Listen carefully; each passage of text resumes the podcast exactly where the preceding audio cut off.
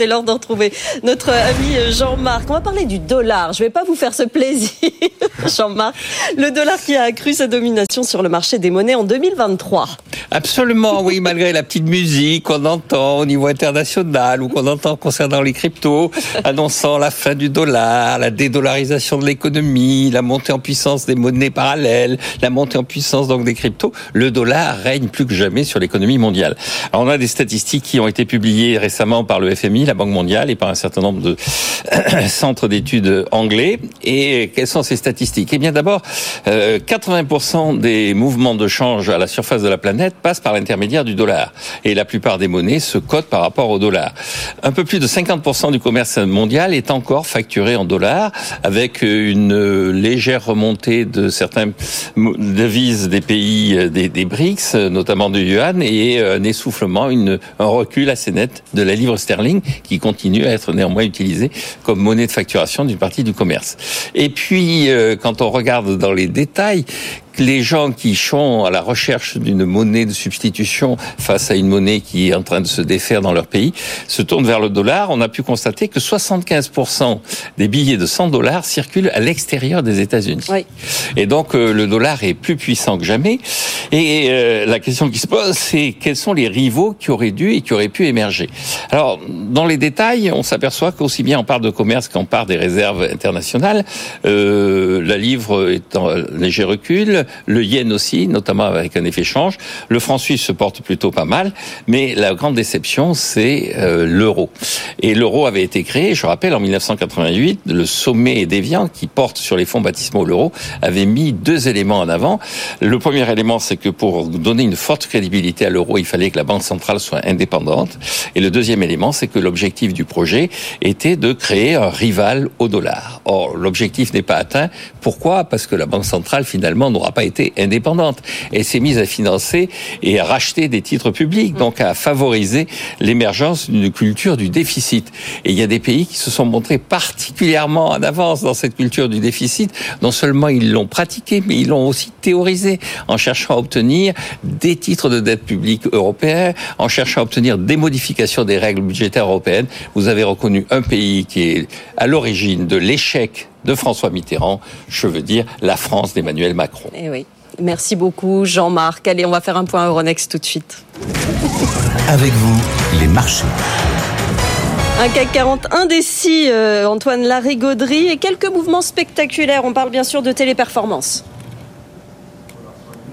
Oui, du coup, ça instille une tendance légèrement baissière sur le CAC qui perd 0,16%, 7935 points. Les autres marchés européens sont à peu près euh, sur la même tendance, moins 0,19 pour l'Eurostock 50 et euh, le DAX à Francfort en très légère hausse, mais vous l'avez dit, un téléperformance, donc euh, vous savez pourquoi, hein, maintenant un, une fintech qui prétend révolutionner le modèle des centres d'appel grâce à l'intelligence artificielle et un modèle qu'elle a développé elle-même. Et gros, gros impact hein, sur le titre téléperformance qui perd le quart de sa capitalisation boursière la moins 25,8%. On est à 98,84 euros. À noter parmi les fortes baisses du jour également Worldline pour des raisons un tout petit peu plus fondamentales liées à ses résultats. Le titre perd 7,9% à 11,28 euros. En revanche, il y a quelques belles progressions à signaler sur fond de bons résultats et c'est le cas pour Interparfum qui gagne 9,5% à 54,40 ou Cofas plus 4,7% à 13,55. C'est Eurofin qui rebondit et qui signe la plus forte hausse du CAC en ce moment avec une hausse d'1,5% à 55,58. Le CAC moins 0,17, 7934 et l'euro face au dollar en ce moment, cote à 1,08, un petit peu plus. À signaler aussi le Bitcoin qui s'envole au-delà des 59 000 dollars. Un bon impressionnant ce matin. Merci Antoine Larigauderie. Allez, dans un instant, on est avec vous. On va notamment parler des règles de l'assurance chômage, Sofiane. Et oui, avec cette question sur les réseaux sociaux, vous pouvez répondre encore jusqu'à 13h. Assurance chômage, faut-il modifier les règles pour inciter à la reprise de l'emploi? On en parle dans un instant avec nos quatre experts du jour. A tout de suite.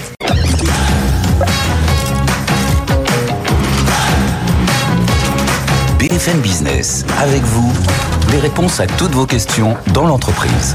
Sandra Gandoin. On est ravis de vous retrouver. On est avec vous comme tous les jours entre midi et 13h, mais aussi tout le reste de la journée sur nos réseaux sociaux. Il y a une adresse à connaître, Sofiane. Avec vous à bfmbusiness.fr, vous réagissez en direct. On est en live sur LinkedIn et sur YouTube. Et on attend et oui, c'est vrai que c'est là que vous nous suivez beaucoup. Donc vraiment, n'hésitez pas dans les commentaires à réagir euh, aussi. On est intéressé par toutes vos questions. On a des super experts aujourd'hui. Dimitri Pivot, président de Second Souffle. Bonjour Dimitri. Bonjour Sandra. Xavier Rodriguez, PDG de Jarnias. D'ailleurs, j'ai souvent coutume de vous appeler euh, Xavier Jarnias Rodriguez. hein. C'est notre, notre petit surnom euh, à tous les deux. À vos côtés, Linda Ganassali, euh, responsable de la Blue Link Academy. On va parler de gestion de conflits en entreprise. Et Dieu sait qu'il y a des questions sur ce sujet. Et pour répondre à nos questions juridiques, Marie Contant, avocate associée chez BG2V. Vous me faites des petits signes, évidemment, si vous voulez réagir à toutes nos questions. Première question, Allez, Sofiane. il suffira d'un signe, le Eh oui. premier. Pour commencer avec vous, Dimitri Pivot, pour aider nos entrepreneurs en difficulté. Michel est boulanger et nous dit Mon bail pro contenait ma boulangerie et le logement. Après la liquidation de mon entreprise, mon absence de quittance de loyer ne me permet pas de retrouver un appartement. Or, je vais devoir quitter mon local. Comment faire valoir mes droits au logement? Dimitri. Alors en effet, c'est- une vraie question et c'est pour ça que quand on est en difficulté avec son entreprise, il est important de- de- d'anticiper ces difficultés parce que lorsque la liquidation est prononcée, on quitte le local. Et on quitte le local, donc on quitte son logement. Ouais. C'est exactement le cas de ce monsieur euh, qui se retrouve en fait sans logement, donc à la rue.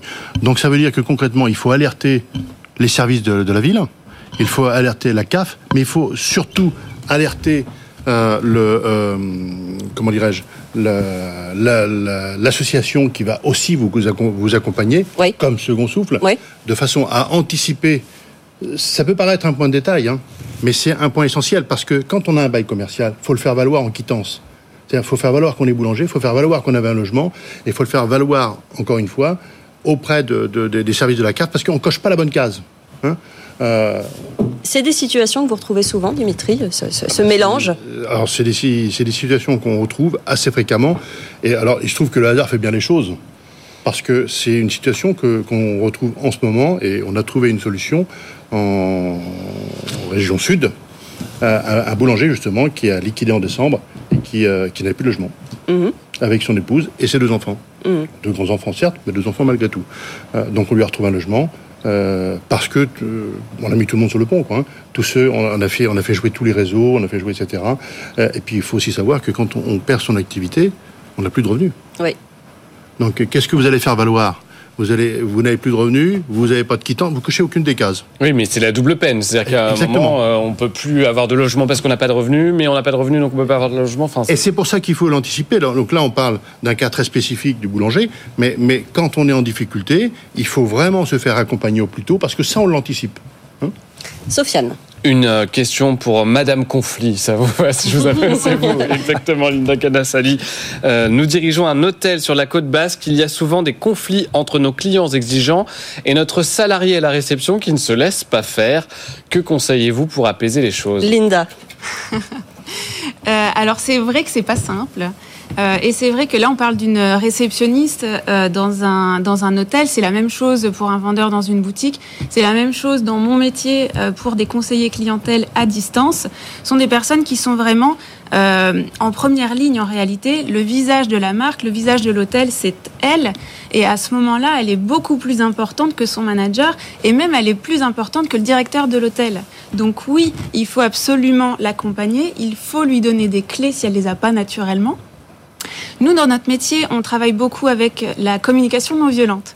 Ça marche hyper bien avec les enfants, hein, tout le monde le sait. Ça marche aussi avec les grands.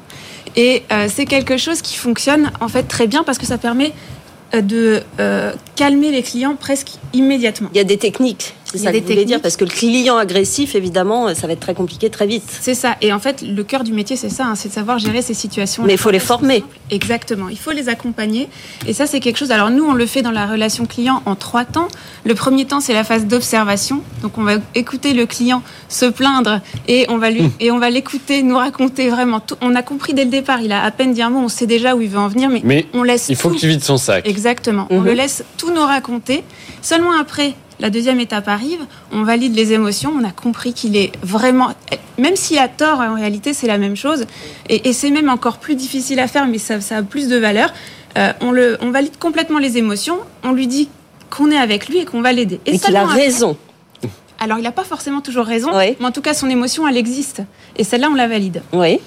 Euh, et c'est seulement après qu'on passe à l'action. Alors, comment est-ce qu'on passe à l'action quand un client, en plus, a tort? C'est ça qui Ah est bah oui, parce que le client est roi, vous savez, c'est la fameuse formule qu'on utilise là-dedans. parfois à tort. Et surtout, à la réception de l'hôtel, son rôle, c'est ça. Alors- son rôle, c'est ça. La méthode face à ce client, une fois qu'on l'a écouté?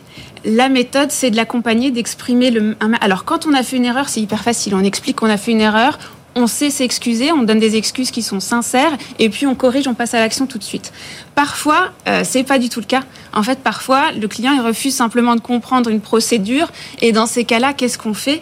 Euh, on on peut l'accompagner, on peut lui expliquer encore, et puis surtout, on lui montre qu'on est. Il a souvent besoin d'être entendu. En réalité, euh, il sait qu'il va rien obtenir. Alors là, dans un hôtel, on peut. Il y a plein de petits gestes à faire. S'il reste encore une nuit, euh, on peut s'occuper de lui. On peut faire attention demain au petit déjeuner. On peut.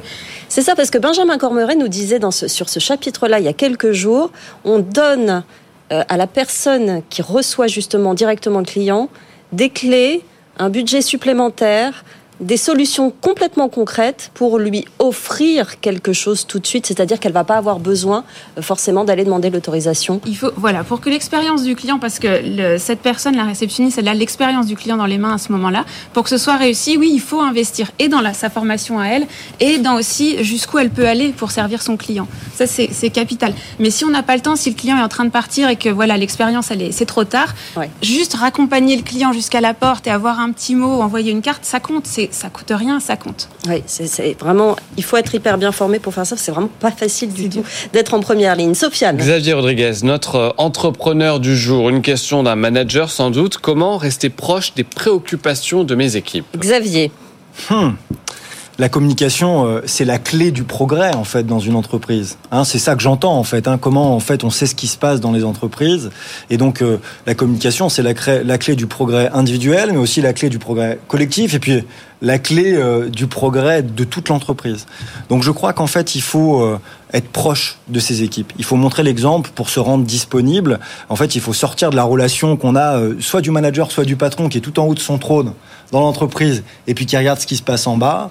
Moi, j'utilise une méthode euh, que j'appelle euh, le, le feedback radical. Et le feedback radical, ça veut dire que j'essaye d'être euh, dur avec les faits et bienveillant avec les gens. Ça veut dire que en fait, j'écoute tout le monde. J'écoute euh, tout le monde est capable de pouvoir venir me parler et en fait euh, d'être à l'écoute de l'entreprise. Ça permet de pas être hors sol. On a souvent des dirigeants comme ça qui sont très loin de ce qui se passe dans leurs équipes.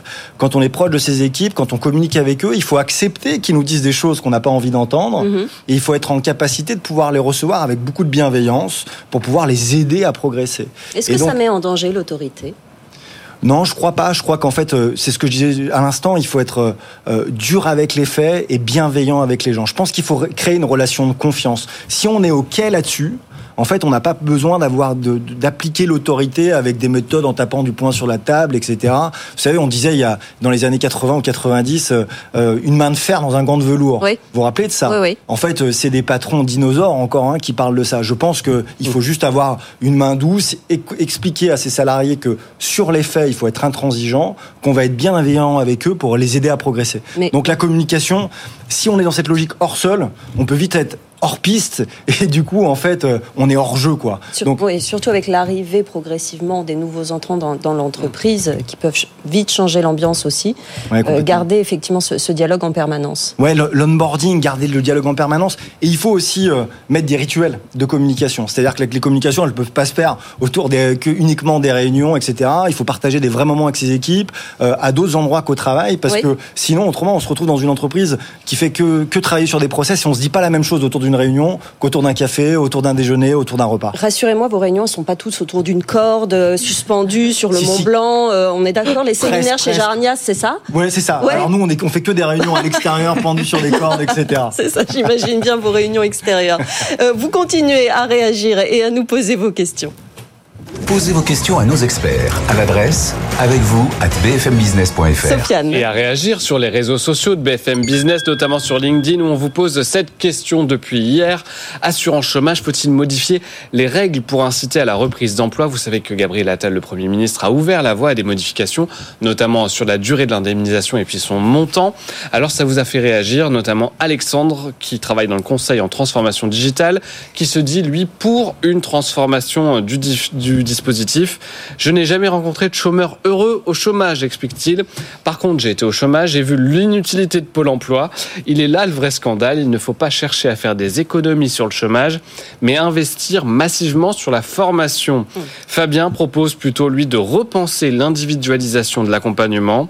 Et puis, il y a ceux qui proposent de s'attaquer directement au nombre de chômeurs. Patricia, par exemple, qui est gestionnaire recouvrement, nous propose de baisser les charges des PME pour embaucher. Et puis comme ça, bah, il y aura moins de chômeurs. Oui, c'est solution. Quelques, quelques solutions, effectivement. Mais la formation, on le dit très souvent dans cette euh, émission. Question suivante. Une question pour notre juriste du jour, c'est vous, Marie Contant. Je suis chef d'entreprise et j'évolue dans un secteur très concurrentiel. Mes salariés se font régulièrement débaucher par mes concurrents. Est-ce utile d'insérer une clause de non-concurrence dans leur contrat pour les retenir est-ce que ça change rien en fait? Alors, euh, c'est moyen. Ah. en fait, la, donc la clause de non-concurrence, c'est une clause euh, euh, qui interdit aux salariés d'aller travailler pour des entreprises concurrentes après la rupture de son contrat de travail. C'est une clause qui est admise uniquement si elle est rémunérée. Donc, c'est-à-dire que le salarié, après la rupture de son contrat de travail, va percevoir une indemnité de non-concurrence. Généralement, c'est entre 20 et 50 de, de son ancien salaire. Euh, elle est euh, euh, sous l'œil sévère des juges puisque c'est vraiment une atteinte à la liberté du travail. Donc il faut qu'elle soit limitée dans le temps, il faut qu'elle soit limitée dans l'espace, et et elle a donc une une certaine efficacité. Et donc pour répondre à la question de de cet auditeur, est-ce qu'elle est utile? En fait, si vous n'avez pas cette clause, la seule législation qui va s'appliquer, c'est l'interdiction de faire des agissements de concurrence déloyale. la concurrence déloyale, c'est extrêmement difficile à caractériser. C'est des actions en justice qui sont euh, longues, coûteuses, avec euh, des constats d'huissier euh, dans tous les sens, des, des, des, procédures qui sont lourdes. Et la clause de non-concurrence, elle a le mérite de prévenir plutôt que guérir, c'est-à-dire d'interdire aux salariés du coup d'aller travailler à la concurrence plutôt que guérir et agir donc pour euh, faire sanctionner des agissements de concurrence déloyale. Le problème, c'est que un, elle coûte cher parce que c'est ce que je vous disais, l'indemnité euh, de non-concurrence, elle est élevée. Il faut savoir qu'elle est soumise à charge et qu'elle génère des congés. Donc ça, c'est quand même euh, un peu la magie de la jurisprudence de la Cour de cassation. Et l'autre problème, c'est que quand on est devant les juridictions, euh, les juges ont un pouvoir modérateur. C'est-à-dire que le salarié qui ne respecte pas sa clause de non-concurrence, donc vous imaginez la scène, l'employeur a payé tous les mois une indemnité de non-concurrence qui lui a coûté cher et découvre que le salarié est quand même allé travailler pour une entreprise concurrente qui est dans le champ d'application de la clause. Donc il saisit le conseil de prud'homme et il demande au salarié le remboursement de cette indemnité qu'il lui a versée et le paiement d'une clause pénale, c'est-à-dire une, une amende en fait qui a été convenue entre les parties, euh, qui est souvent de l'ordre de six mois de salaire. Et donc on pourrait imaginer que ce soit euh, quand même efficace, sauf que les juges et les conseillers prud'homaux ont vraiment du mal à condamner des salariés dans ce cas-là, ont un pouvoir modérateur s'ils considèrent que cette euh, indemnité est manifestement excessive. Et du coup, euh, ils usent de façon abusive de ce pouvoir modérateur. Et généralement, les procès qu'on a, où on demande au salarié juste de respecter une clause de non-concurrence qu'il a acceptée quand il a signé son contrat de travail et pour lequel il a eu une indemnité tous les mois, se solde par euh, quelques centaines d'euros de condamnation pour le salarié. Donc, pas très utile quand on va jusqu'au bout, mais elle est quand même très dissuasive en réalité. Mais si je vous comprends bien, ça veut dire qu'il faut absolument qu'elle soit rémunérée c'est-à-dire que si dans notre contrat, il est écrit, vous n'avez pas le droit euh, d'aller à la concurrence ou de travailler en parallèle chez la concurrence, si cette clause n'est pas rémunérée, elle vaut rien. Elle vaut rien. Alors euh, là, on parle de la période qui s'applique après la rupture du contrat. Euh, effectivement, il faut, euh, c'est la contrepartie en fait. Le salarié accepte qu'on limite sa liberté du travail et en échange, il perçoit cette indemnité. Alors pendant toute l'exécution du contrat de travail, en revanche, vous, vous le salarié est de fait soumis à une obligation de non-concurrence. En fait, c'est l'obligation, c'est un. Mais ça veut dire qu'il ne, ne se rend compte de, cette, de l'existence finalement pécuniaire de cette euh, clause que une fois le contrat terminé. Oui, il voilà. qu'il se- qu'il fasse bien attention à ce que ça lui soit versé une fois que le contrat a été terminé? Oui, C'est à alors, lui de faire euh, attention à ça, par Alors exemple. oui, mais sauf que si l'employeur ne la verse pas, on, il pourrait être considéré comme ayant renoncé au bénéfice de la clause. Donc euh, généralement, les employeurs, quand ils veulent et ils tiennent à cette clause, euh, on paye dès que le salarié a tourné, a quitté, euh, a fermé la porte de l'entreprise, il faut immédiatement lui payer euh, son premier mois d'indemnité. Est-ce que vous voyez ce genre de, de, de, de situation Vous, euh, Xavier, vous êtes quand même dans un domaine, le BTP c'est Ouais. large, mais les cordistes, c'est Ouais. une sacrée expertise. Garder ces cordistes chez soi, Mm. c'est très important quand on est une entreprise comme la vôtre. Est-ce que ça vous est déjà arrivé, ce genre de situation? Est-ce que finalement cette clause, elle est souvent mise en avant ou pas? Ouais, alors moi j'ai une approche qui est peut-être un peu différente. Ouais. Là où vous avez raison, quand on est dans un secteur qui est extrêmement concurrentiel, ce qui est encore plus vrai quand on est leader du secteur, nous on est leader de notre secteur d'activité, et donc du coup euh, systématiquement euh, nos concurrents pour aller plus vite, ils cherchent à débaucher euh, nos salariés, et nos salariés Logique. effectivement de faire valoir. Mais je pense que ça fait partie du jeu. Il faut accepter les règles du jeu parce que sinon autrement on se retrouve dans une situation qui est compliquée et en fait ça rend tout le monde malheureux. Mais c'est quoi accepter les règles du jeu? C'est accepter qu'ils partent à la concurrence Ouais, une fois le contrat terminé finalement? Exactement. Ouais. En fait, euh, il faut être dans une logique si on pense déjà à la suite. Alors c'est vrai que c'est important dans les contrats de pouvoir encadrer. Il y a des clauses de loyauté, il y a des clauses de concurrence, euh, il y a des clauses de respect, hein, de, de la confidentialité. Il y a beaucoup de clauses qu'on peut rajouter. Ouais. Quand on arrive à faire respecter les clauses, c'est-à-dire qu'en fait on a quand même cassé le lien qu'on a avec son salarié et euh, il vaut mieux euh, embrasser son départ en disant en fait ça va bien se passer, je te souhaite le meilleur pour la suite parce que c'est dans ces cas-là la plupart du temps les meilleurs ambassadeurs de l'entreprise recruter. Exactement. Le laisser partir, effectivement, ça, ça paraît en tout cas une, une- une décision de, de bon sens. De quoi on va parler dans un instant, Sofiane? Bah, le meilleur pour la suite arrive dans un instant. Juste après la pause, on parlera notamment de cette question, ce sujet. Mon employeur peut-il me refuser le droit d'emmener mon enfant au travail? Ça nous est tous arrivé hein, d'emmener notre progéniture au bureau malade ou problème d'organisation. Mais est-ce qu'on a vraiment le droit? Est-ce qu'un patron peut s'y opposer? La réponse de Marie Contant dans un instant, juste après la pause. À tout de suite. BFM Business, avec vous, les réponses à toutes vos questions dans l'entreprise. Sandra Gandois. Et oui, on est toujours avec vous et nos quatre experts, Dimitri Pivot, Xavier Rodriguez, Linda Ganassali et Marie Contant pour répondre à toutes vos questions sur la vie en entreprise. Vous êtes patron, salarié, artisan, commerçant, tout nous intéresse. La question qu'on s'est posée il y a quelques instants, Sofiane. Mon employeur peut-il me refuser le droit d'emmener ma progéniture? Bien Progéniture, là c'est bien dit, là ça me va. Au travail, ça nous est tous arrivé, on le disait juste avant, mais est-ce que le, le patron peut s'opposer à l'avenue d'un enfant comme ça de manière exceptionnelle? Marie, Alors euh, oui. oui, les enfants n'ont rien à faire euh, dans les lieux de travail. Euh, Mais ils ont tellement envie de venir. euh, Bah oui, au non, mais je comprends bien. Après, euh, l'employeur peut organiser des événements festifs où les enfants sont invités, et éventuellement euh, accepter la venue des enfants euh, dans les lieux de travail. Mais euh, des enfants présents dans les lieux de travail, ça peut poser potentiellement des problèmes de sécurité. Euh, et puis, euh, quand on est au travail, on est censé travailler. Et donc, euh, a priori, un enfant a besoin qu'on s'occupe de lui, et c'est compliqué de faire les deux en même temps. Tout le monde le sait. Donc, euh, l'employeur risque quelque chose s'il se passe, euh, s'il y a un problème, le moindre problème?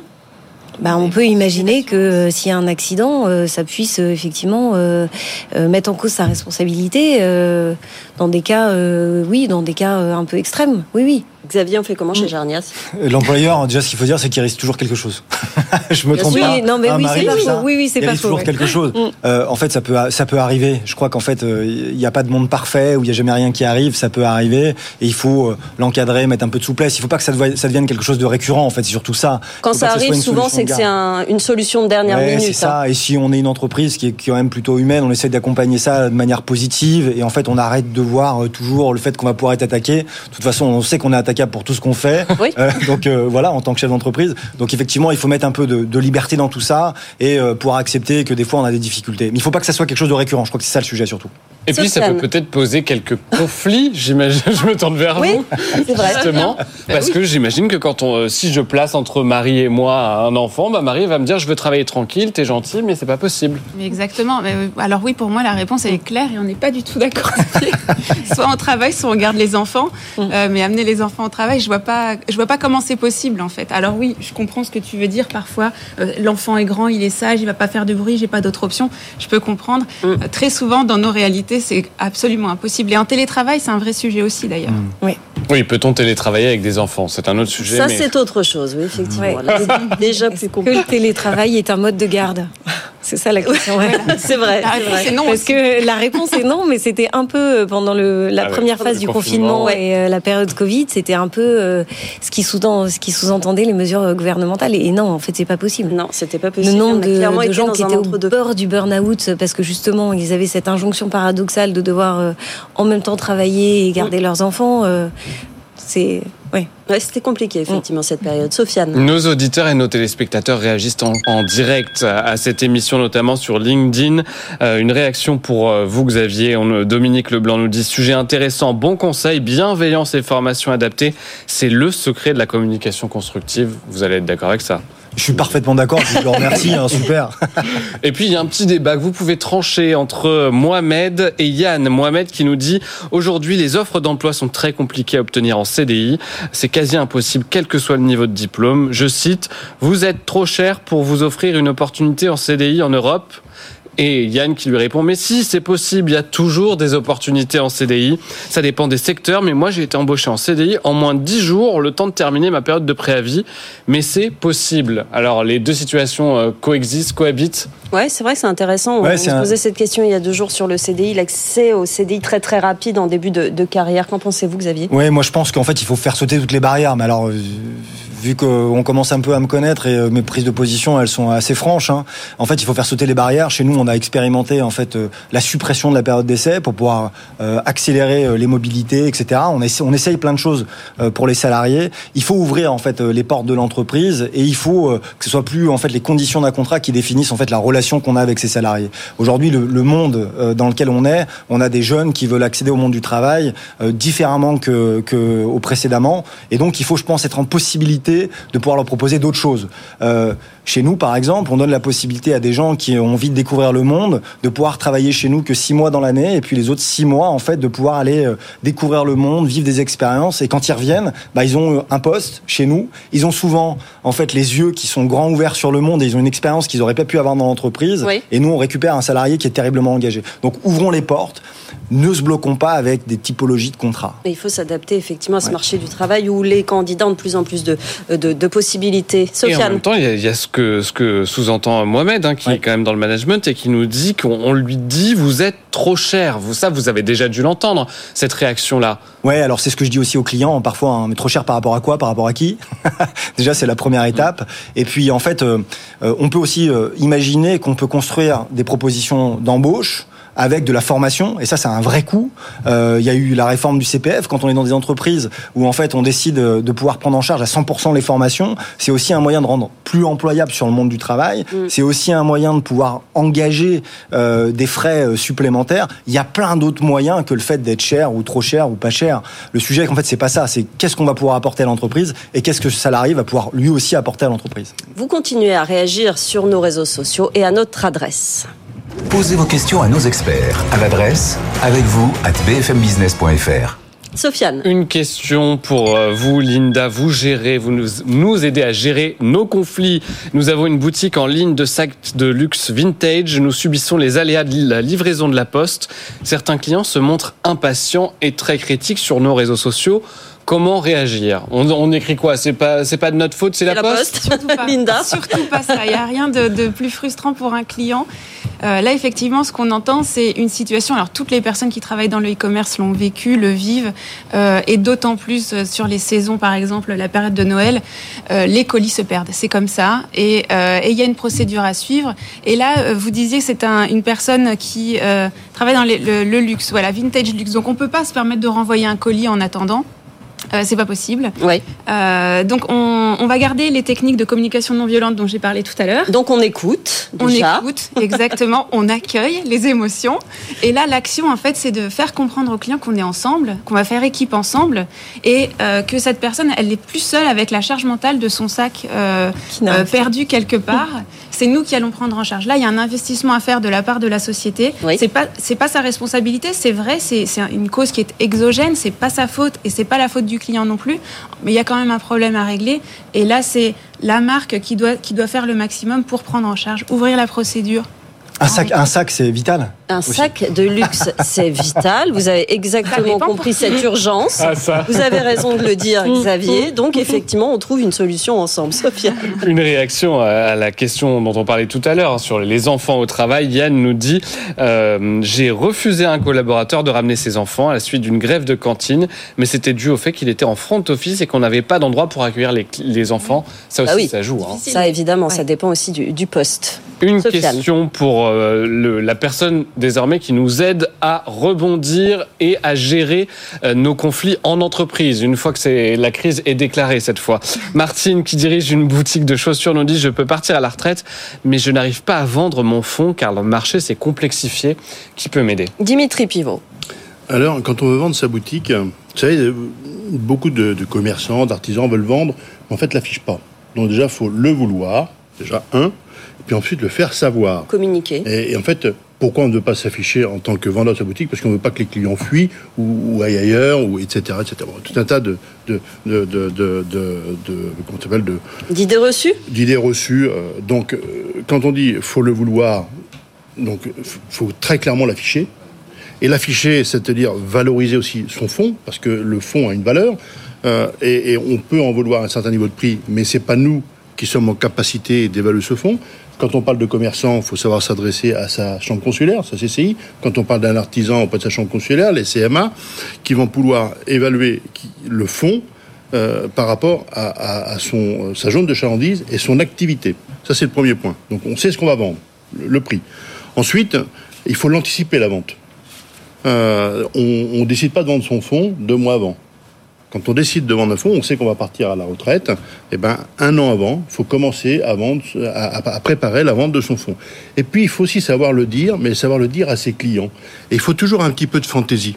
C'est-à-dire qu'il ne faut pas, faut pas hésiter à mettre dans le fond de sa boutique, dire ben, Je suis encore parmi vous pendant un an, et dans un an, ben, j'aurai vous aurez le plaisir de rencontrer mon successeur ou ma successeuse. Mais il faut l'afficher avec On va faire quelque chose de positif. quelque chose de positif. J'aimais beaucoup le propos de Xavier tout à l'heure, parce qu'il y a beaucoup de fantaisie là-dedans, beaucoup de bienveillance.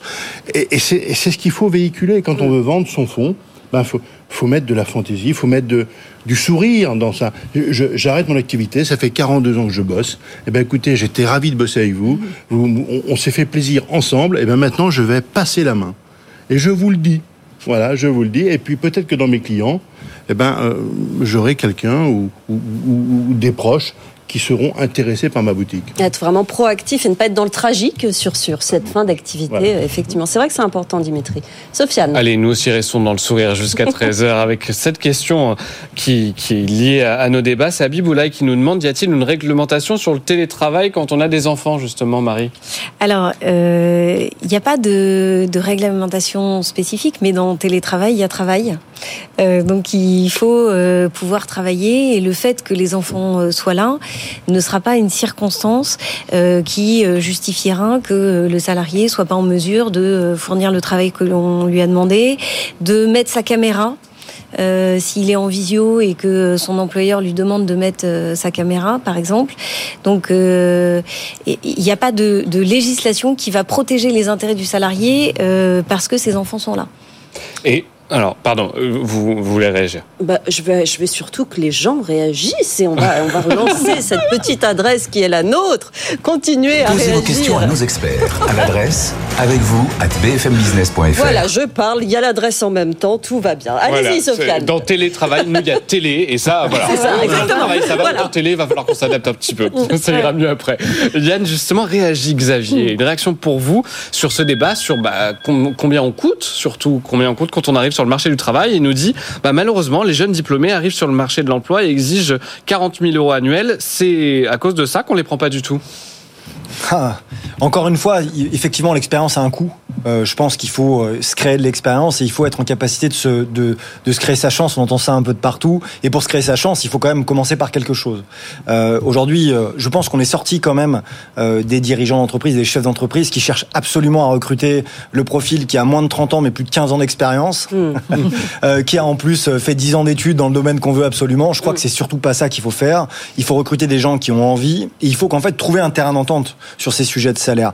Le salaire dans une entreprise, en tout cas quand on veut accéder à une entreprise, je pense que c'est pas tout. C'est quel est le projet qu'on porte qu'est-ce qu'on veut y faire ensemble, comment on a envie de s'épanouir, quelles sont les clés qu'on a envie d'aller chercher dans, son, dans sa future expérience professionnelle, là où on veut aller. Et en fait, euh, le salaire, c'est qu'un des éléments de prise des décisions, ça doit pas être l'ensemble des choses.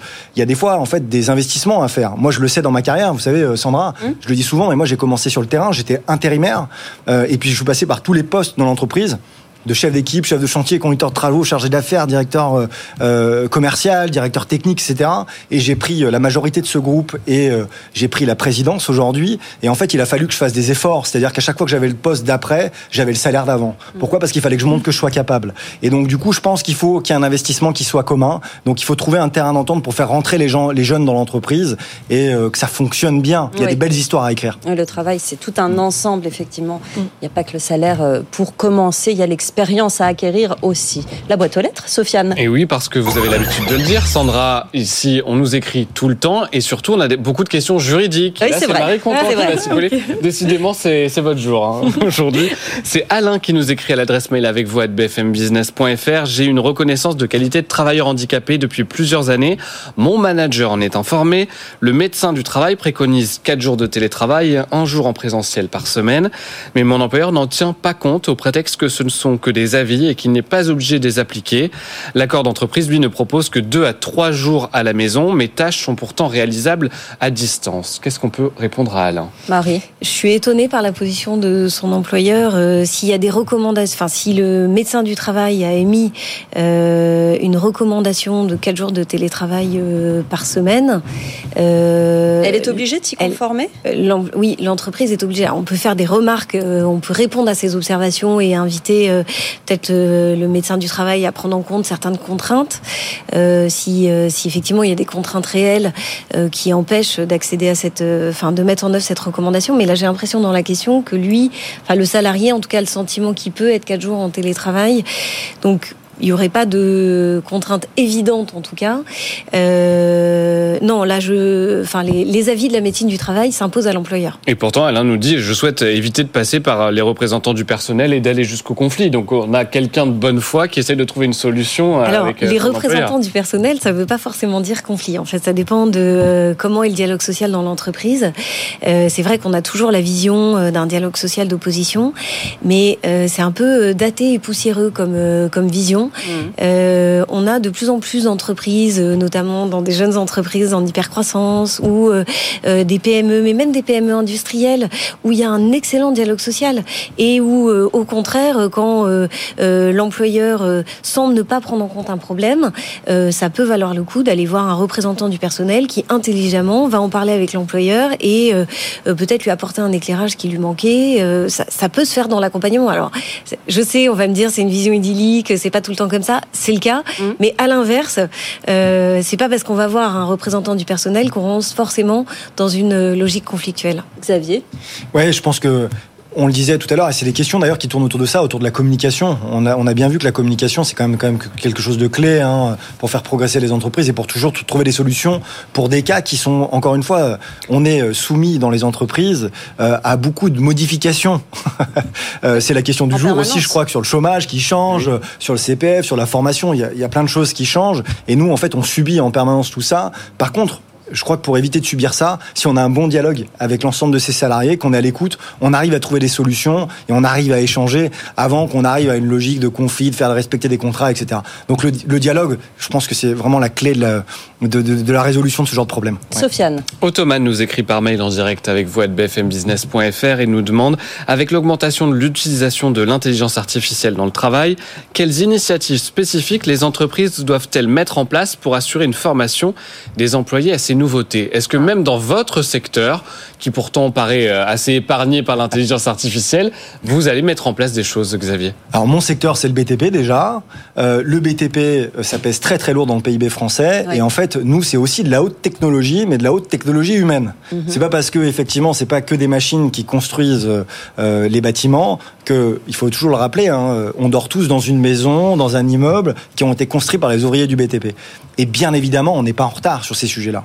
L'intelligence artificielle, il faut que ça soit une aide pour les entreprises en fait, euh, ça fait peur à beaucoup de chefs d'entreprise, ça fait peur à beaucoup de salariés d'être remplacés, alors qu'en fait, il faut voir ça comme quelque chose qui est une opportunité. On va pouvoir améliorer les process, on va pouvoir être plus performant sur des sujets qui sont parfois pénibles, on va pouvoir s'assurer que justement ça fonctionne et qu'on puisse accélérer sur les transitions énergétiques, etc. Donc en fait, l'intelligence artificielle, c'est un bonus incroyable, que ça soit n'importe quel secteur d'activité. Mais effectivement, appliqué à son entreprise et chaque patron doit voir où ce sera le plus pertinent, euh, Exactement, évidemment. Linda c'est une question qu'on se pose beaucoup aussi dans notre secteur à nous, qui est celui de la relation client, euh, où vous trouvez sur euh, des robots un petit peu partout. Et, et, nous, on a vraiment pris conscience avec l'évolution, ça va hyper, hyper vite. On se rend compte qu'il faut qu'on aille, que nous aussi, on suive aussi vite. Et pour ça, on développe aussi des programmes de formation pour nous assurer que tout le monde va apprendre à s'en servir correctement de cette intelligence artificielle générative. On se rend compte surtout, plus on avance, plus, et c'est pas qu'un parti pris, je pense, euh, qu'on a besoin de l'humain toujours, en réalité. Et qu'à la question qu'il y a un an, on se disait, est-ce qu'on va vraiment tous disparaître? Aujourd'hui, on se dit pas ça. On se dit, euh, ceux qui disparaîtront, c'est ceux qui ne l'utiliseront pas, l'intelligence artificielle. Et je pense que le, curseur, il est, il est à mettre au bon endroit. Il faut qu'on prenne le virage. On n'a pas le choix. Si on ne prend pas, on se rate. Euh, mais l'humain restera toujours clé, et surtout dans nos métiers, je pense. Sofiane. Carmen qui gère son commerce de prêt-à-porter a une question pour vous, Dimitri Pivot. J'ai créé mon entreprise en septembre 2023 et je n'ai plus de trésorerie. Alors comment trouver du financement? Dimitri. Alors c'est le cas d'entreprises récentes, hein. septembre 2023, c'est ça? Oui. Donc c'est une entreprise qui a moins de 6 mois. Déjà, c'est extrêmement, extrêmement, surprenant. Donc ça veut dire qu'elle était euh, sans doute sous-capitalisée ou qu'elle avait mal apprécié son marché. Donc ça c'est le premier point. Donc ça veut dire déjà, un, bah, toujours pareil, donc se faire accompagner pour retrouver un peu de la lucidité. Parce que quand on est euh, euh, perdu dans ces difficultés, on perd toujours cette lucidité. Donc se faire accompagner, on, revoit le modèle. peut-être que le modèle qui a été dessiné pour son entreprise n'est pas le bon. peut-être que c'est elle qui est peut-être pas aussi au bon endroit. C'est Carmen, c'est ça? Oui. Carmen. Euh, est-ce qu'elle était faite commerçante, ça, avant de... Prêt-à-porter. Donc, euh, vous voulez dire qu'on n'ouvre pas une boutique de prêt-à-porter partout sans regarder C'est euh, toujours, j'ai déjà dit ici, c'est toujours la, notion de passion et raison. Mhm. C'est-à-dire que j'aime les vêtements ou j'aime les chaussures et, je, vais, je, vais, me mettre à vendre des vêtements ou des chaussures. Mhm n'importe qui n'est pas commerçant. Mm. Et on peut aimer des chaussures ou des vêtements. Et c'est un secteur très difficile en ce moment. Et, c'est un secteur qui est très difficile euh, en ce moment, avec les ventes sur Internet, etc. Et, euh, et donc, ça veut dire qu'il faut repositionner euh, le, vraiment le modèle, la boutique, ses coûts, donc le structurel, voilà.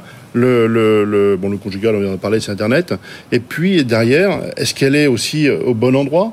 Est-ce qu'elle est connue? Est-ce qu'elle a les moyens de se faire connaître? Donc tout ça, ça, ça se travaille parce que c'est très très surprenant que 4, 5, 6 mois après, euh, le, elle soit déjà euh, avec une trésorerie euh, à zéro, voire négative. Est-ce qu'on va voir sa banque dans ces situations-là? Est-ce qu'on a encore ce moyen-là ou c'est trop tard et il faut, faut, se débrouiller soi-même? Vous pouvez aller voir la banque, mais la banque, elle va vous dire exactement la même chose. D'abord, un, c'est très étonnant que euh, cinq, cinq, mois après, on n'ait plus de trésorerie.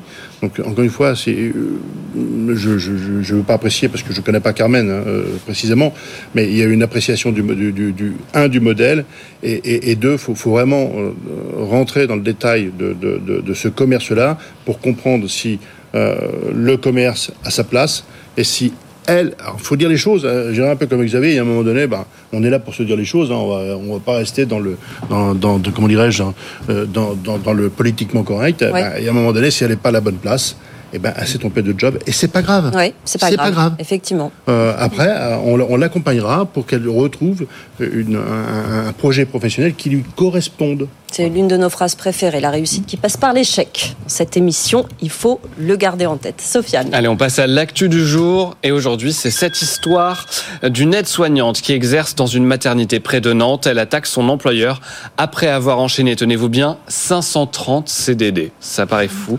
Cette femme a été remerciée après 17 années d'exercice.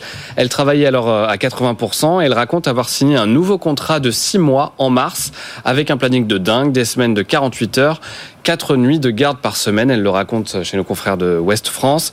C'est alors que des tensions avec sa direction sont apparues, notamment lorsqu'elle a voulu signaler un incident concernant la prise en charge d'une patiente. Pour elle, cette décision de la direction est liée à sa rémunération. Je pense que je coûtais trop cher. Je suis aide-soignante depuis 1985. Avec mon ancienneté, une garde de 12 heures m'est payée 200 euros. Elle a donc pris un avocat. Marie Contant, euh, vous qui êtes notre experte juridique, Là, on a envie de dire, elle est certaine de gagner, non? Alors là, il y a beaucoup de questions. Euh, déjà, la première, c'est est-ce que c'est une maternité publique ou une maternité privée? Euh, Parce que si c'est une maternité publique, il faut savoir que l'État euh, s'arroge des droits qu'il n'accorde pas aux employeurs, et notamment dans le recours au CDD, et particulièrement dans dans les hôpitaux. 530. voilà, Ouais. c'est des situations où dans les dans les hôpitaux publics, on peut avoir des sages-femmes notamment qui enchaînent des des CDD pendant 10 ans, 15 ans et euh, et personne euh, et personne n'y trouve à redire. C'est l'application. euh, voilà. Alors en droit privé, donc puisque ça, moi, moi je fais du droit du travail, donc euh, en droit privé, je vais pouvoir vous répondre. Euh, 530 CDD, clairement, c'est pas possible, euh, parce qu'il faudrait que l'employeur soit en mesure de démontrer que le recours à ces CDD ne correspond pas à l'activité normale et permanente de l'entreprise. Donc euh, là, si ça fait 15 ans, 17 années. 530 17 ans pardon, Ah oui. 530 CDD, euh, il va avoir quelques difficultés à le prouver, outre le fait qu'il va falloir que quand même l'employeur puisse ressortir à minima les trois dernières années de contrat euh, et que ces contrats aient été établis en bonne et due forme, signés euh, et autres. Une petite réaction pour terminer euh, sur euh, c'est Pierre par mail qui nous dit attention à ne pas proposer un salaire trop faible lors d'un entretien d'embauche. Il est lui-même salarié, hein, il était candidat. Je l'ai déjà fait. L'employeur pensait que pour moi le salaire était accessoire, que ma motivation suffirait. Au contraire, je voulais montrer que ma motivation, mais aussi ma fiche, la fiche de poste m'intéressait plus que tout. À tort, il faut donc trouver le juste équilibre. Ouais, c'est vrai que le salaire qui est accessoire ou c'est pas ça qui est important, euh, on l'entend souvent Et c'est faux. et c'est faux et c'est important de, de défendre son salaire malgré tout, Xavier. Ouais, trois mots euh, qui sont un peu le fil rouge de l'émission. Oui. Communication, communication, communication. Je crois qu'en tout cas, euh, on a bien compris qu'il fallait pouvoir discuter, que ce soit dans le cadre d'un entretien d'embauche, mais que ça soit en fait tout au long de la vie en fait euh, d'un salarié dans l'entreprise. Mm. Et il faut pouvoir communiquer sur ces sujets-là. Et attention de pas faire des choses qui sont complètement déconnectées de la réalité de part et d'autre, que ce soit pour l'employeur et pour le salarié. Trouvons un point d'entente commun. Un terrain d'entente. Sofiane, on va répondre à la question du jour. Le Eh temps oui, passe vite. parce que c'est question, question, question. Mes trois mots-clés, personnellement. Assurance chômage, faut-il modifier les règles pour inciter à la reprise d'emploi? Vous avez voté et c'est plutôt oui pour vous. À peu près deux tiers, un tiers. hein, selon les réseaux sociaux, 63% de oui sur LinkedIn, 66% sur Insta. Seulement sur X, vous êtes que 48% à le souhaiter. Donc vous souhaitez, euh, un peu comme Gabriel Attal, ouvrir ces discussions pour changer les règles. Merci euh, Sofiane. La question demain très vite. Et oui, à partir de quel revenu mensuel vous considérez-vous riche? On en parlera avec cette étude de l'Observatoire des inégalités. Entre 3 000 et 3 500 euros net d'impôts. Entre euh, plus ou au-delà, vous votez. Il y a trois propositions, vous verrez sur les réseaux sociaux, tout est clair. Voilà, Ottoman nous a écrit, Abiboulaye qui nous a écrit à nouveau et qui a une autre question, mais on y répondra demain. Euh, C'est promis. Yann, merci à tous d'avoir réagi à cette émission. Vous étiez très nombreux. Merci à nos experts pour vos, vos très intéressantes réponses. Dimitri Pivot, Xavier Rodriguez, Linda Ganassali et Marie Contant. Merci à tous d'avoir suivi cette émission. Merci Sofiane. Merci à vous. Là. À demain. Mais oui, à demain et très bonne journée sur BFM Business. Avec vous sur BFM Business.